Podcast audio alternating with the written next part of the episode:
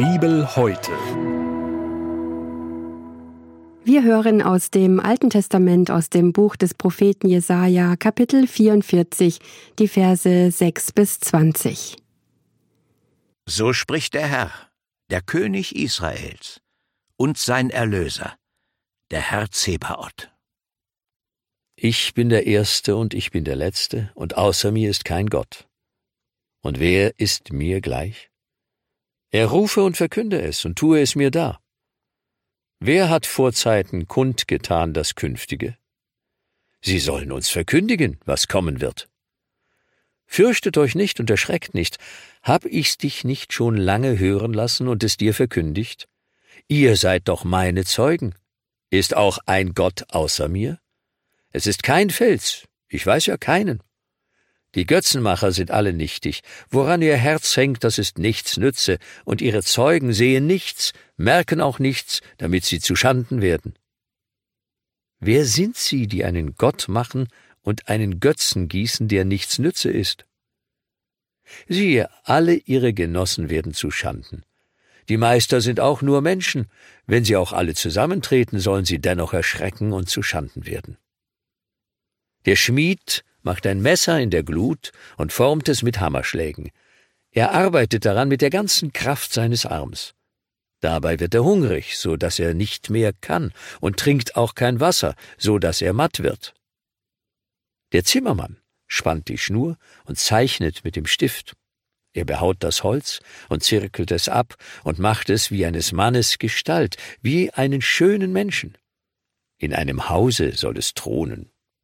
Er haut Zedern ab und nimmt Kiefern und Eichen und wählt unter den Bäumen des Waldes. Er hatte Fichten gepflanzt, und der Regen ließ sie wachsen.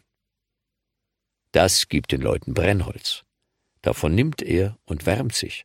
Auch zündet er es an und bäckt Brot, aber daraus macht er auch einen Gott und betet's an. Er macht einen Götzen daraus und kniet davor nieder.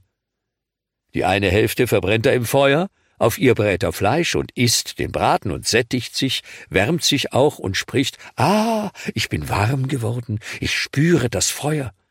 Aber die andere Hälfte macht er zum Gott, dass es sein Götze sei, vor dem er kniet und niederfällt und betet und spricht, Errette mich, denn du bist mein Gott. Sie wissen nichts und verstehen nichts denn sie sind verblendet, dass ihre Augen nicht sehen und ihre Herzen nichts merken können.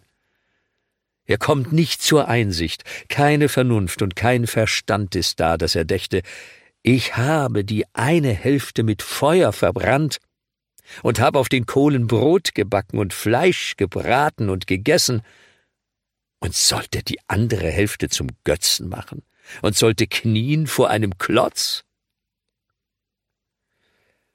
Wer Asche hütet, den hat sein Herz getäuscht und betört, so dass er sein Leben nicht erretten und nicht zu sich sagen wird, ist das nicht Trug, woran meine Rechte sich hält?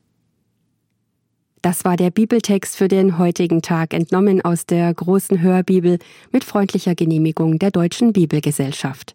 Hier noch einmal die Bibelstelle im Alten Testament aus dem Buch des Propheten Jesaja, Kapitel 44, die Verse 6 bis 20.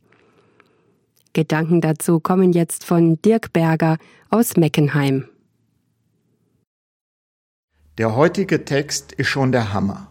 Er beschreibt, wie die Israeliten Götzen nachfolgen und nicht dem lebendigen Gott.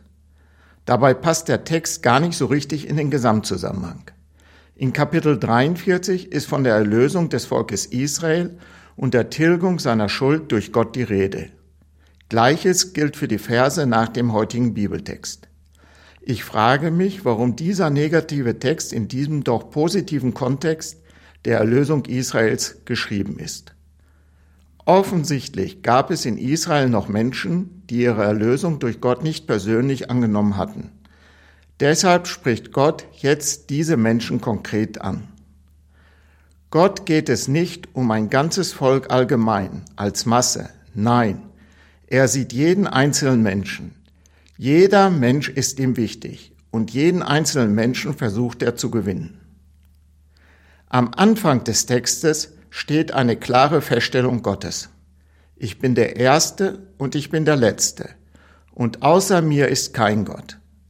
Das ist wahr. Gott ist Gott, und es gibt keinen anderen Gott. Alle anderen vermeintlichen Götter sind nur Götzen. Gott ist es ganz wichtig, das klarzustellen. Ich nehme mir vor, bei angeblichen Göttern anderer Religion nur von Götzen zu sprechen. Die Götzen anderer Religion sind nicht mein Erlöser. Dieser Absolutheitsanspruch Gottes erregt oft Widerspruch, aber er stimmt trotzdem. Jesus sagt im Johannesevangelium Kapitel 14, Vers 6, Ich bin der Weg und die Wahrheit und das ewige Leben. Niemand kommt zum Vater denn durch mich. Daran gibt es keinen Zweifel. Gott bezeugt in den folgenden Versen, warum er der einzige Gott ist. Gott ist unser Erlöser, indem er alle unsere Sünden tilgt und nicht mehr ihrer gedenkt. Gott ist der Schöpfer dieser Welt. Er ist der Erste und der Letzte. Er hat die Welt erschaffen und herrscht über sie. Er war, bevor die Welt war, und wird auch am Ende der Welt sein. Gott ist allmächtig, alles ist ihm möglich. Für ihn gibt es keine Hindernisse, die unüberwindbar sind. Gott ist der Herrscher der Welt. Er bestimmt, was in der Welt geschieht. Natürlich geht in der Welt nicht alles nach Gottes Willen, denn der Teufel hat noch Macht. Trotzdem bleibt am Ende der Welt Gott der Sieger. Gott kennt die Zukunft. Er weiß genau, was in der nächsten Zeit, in ein paar Jahren und in Jahrtausenden von Jahren bis an das Ende der Welt geschehen wird. So wie er in der Vergangenheit das Zukünftige vorausgesagt hat, wird er das auch zukünftig tun. Gott ist der Fels, auf den alle an ihn Glaubenden bauen können. Im Buch Jesaja Kapitel 26 Vers 4 heißt es, Darum verlasst euch auf den Herrn immer da, denn Gott der Herr ist ein Fels ewiglich. Das ist ein Versprechen und macht uns ruhig angesichts der unsicheren Zukunft, die wir gerade erleben. Vor dem Hintergrund der oben beschriebenen Eigenschaften Gottes brauchten die Israeliten damals und die Christen heute eigentlich keine Angst zu haben. Gott steht zu seinem Wort, denn Gott ist vertrauenswürdig. Ja, Vertrauen ist das Stichwort in der Beziehung von Christen zu ihrem Gott. Gott ist zu 100 Prozent vertrauenswürdig. Er kann uns nicht enttäuschen.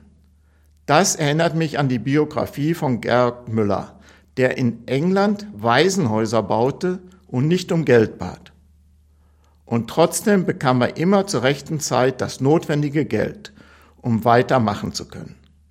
Arthur Pearson hat eine Biografie über Georg Müller geschrieben und der Buchtitel lautet bezeichnenderweise Niemals enttäuscht.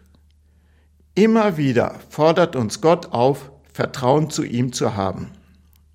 Im 18. Psalm, Vers 31 heißt es, Gottes Wege sind vollkommen, die Worte des Herrn sind durchläutert. Er ist ein Schild allen, die ihm vertrauen. Das ist der Schlüssel zum Leben mit ihm.